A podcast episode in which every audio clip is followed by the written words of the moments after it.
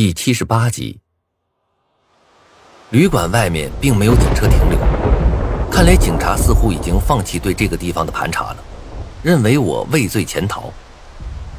我深吸了一口气，裹了裹衣服，走了进去。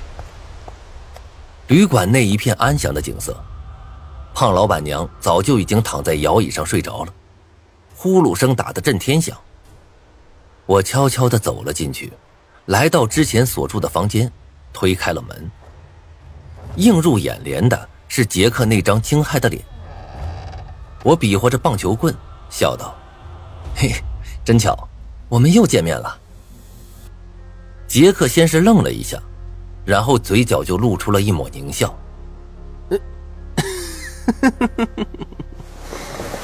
你胆子还真大呀，竟然又回来了。”这句话我记得你之前好像已经说过了。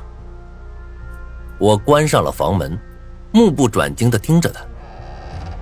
狭小的房间内，我们两个人如同野兽般死死的盯着对方，眼中的凶悍之意几乎要流出来了。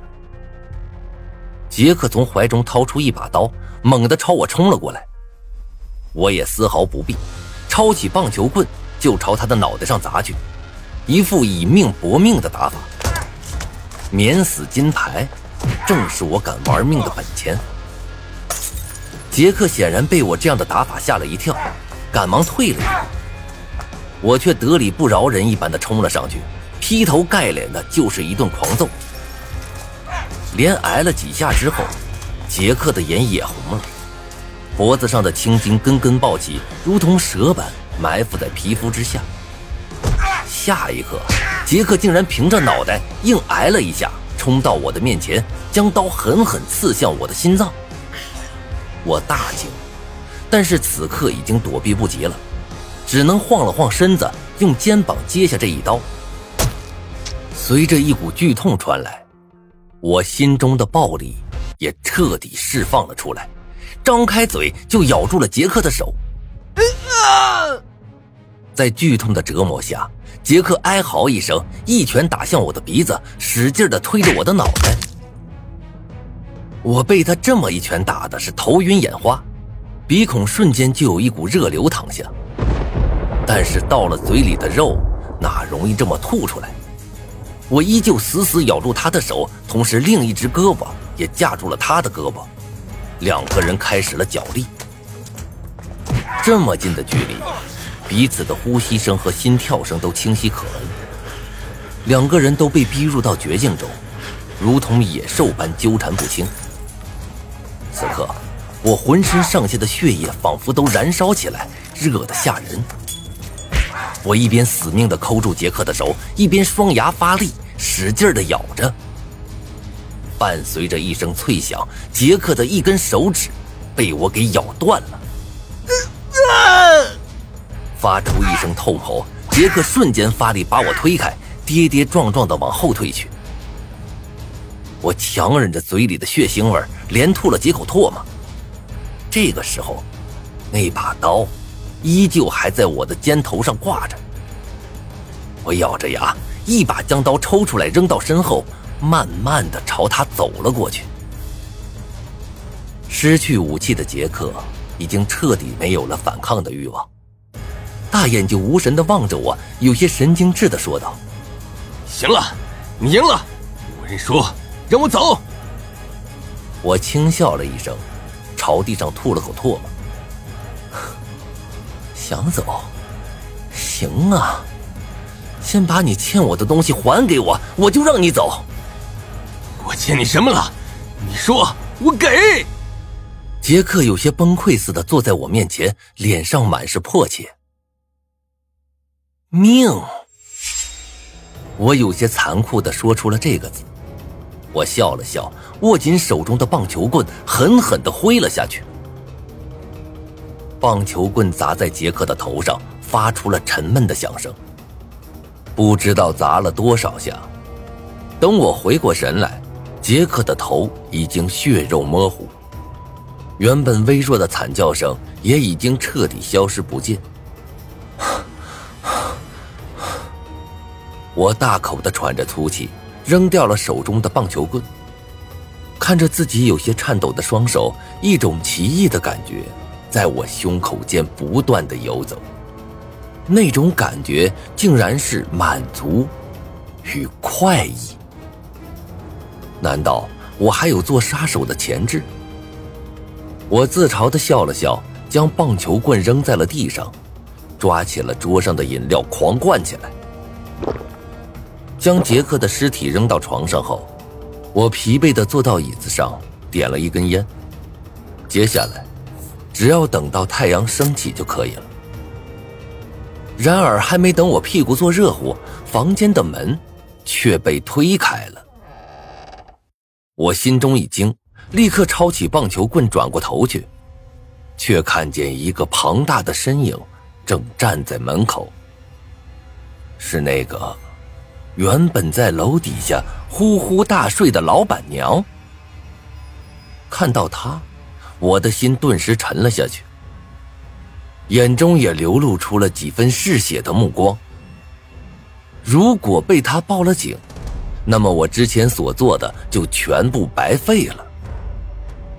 深吸了一口气，我拿着棒球棍就要冲上前去，但就在此刻，老板娘却笑了：“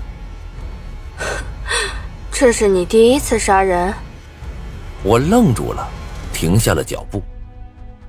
这时我才发现，老板娘看到尸体后，既没有尖叫，也没有转身要跑的意思。最关键的是，她看尸体的眼神实在是太平静了，就像是看到了再普通不过的物体。我握紧了棒球棍，冷声道：“你到底是谁？”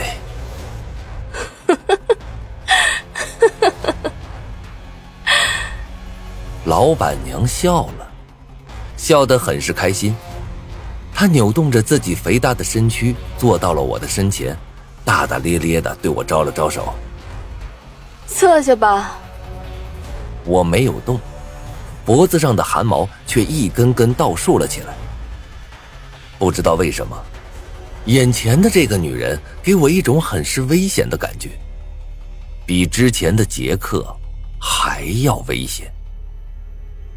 这种感觉就像是一只老鼠被蛇盯住了一般，那股灵魂深处本能的恐惧几乎让我转身就逃。这种不安的感觉究竟是从哪儿来的？我死死的盯着他，一动也不敢动。见状，他有些失望似的看了我一眼，嘟囔道：“还以为你也是个喜欢杀人的家伙呢。”看起来并不是啊。我摇了摇头，沉声道：“我并不喜欢杀人，但是我也不介意杀人。怎么样，杀人是不是一件很快乐的事儿？”他的脸上露出了一抹陶醉的神色。我犹豫了一下，还是点了点头。那就对了。他一拍手掌，脸上露出了兴奋的神色。我第一次杀人是在十三岁那年，附近有个流浪的乞丐，经常色眯眯的盯着我看，所以我就有一天把他引到了一片麦田里，拿出铁丝来将他勒死了。他脸上那种表情，直到今天我都还清晰的记得，实在是太赞了。看了我一眼，他又有些意犹未尽的说道。也就是从那天开始，我才发现，原来杀人这件事是会上瘾的。这件事只要开始，就不会有终结。我看着他有些病态的脸，不知道该说什么了。看我有些茫然失措，胖老板娘轻笑一声，接着说道：“你不要害怕，我只是看到你有些喜欢罢了。”如果要处理尸体的话，就下去找我，我还可以免费让你参观我的收藏间呢。你嘴中的收藏间，恐怕就在这间旅馆内吧？这样做你就不怕被警察发现吗？在我的收藏间里，警察也有不少哦。说罢，胖老板娘站起身来走了，沉重的脚步声在走廊内响了起来。我目瞪口呆的站在房间内，看着他离去的背影，一股寒意忽然从心底升了起来，像是要把全身的血液都冻僵一般。若不是胖老板娘亲口承认，我真的没办法把这个胖乎乎的、看上去还有些傻乎乎的老板娘跟变态杀人狂这样的字眼联系起来。一想到我竟然在这样的旅店内安全活过了四天，我就在心里忍不住一阵庆幸。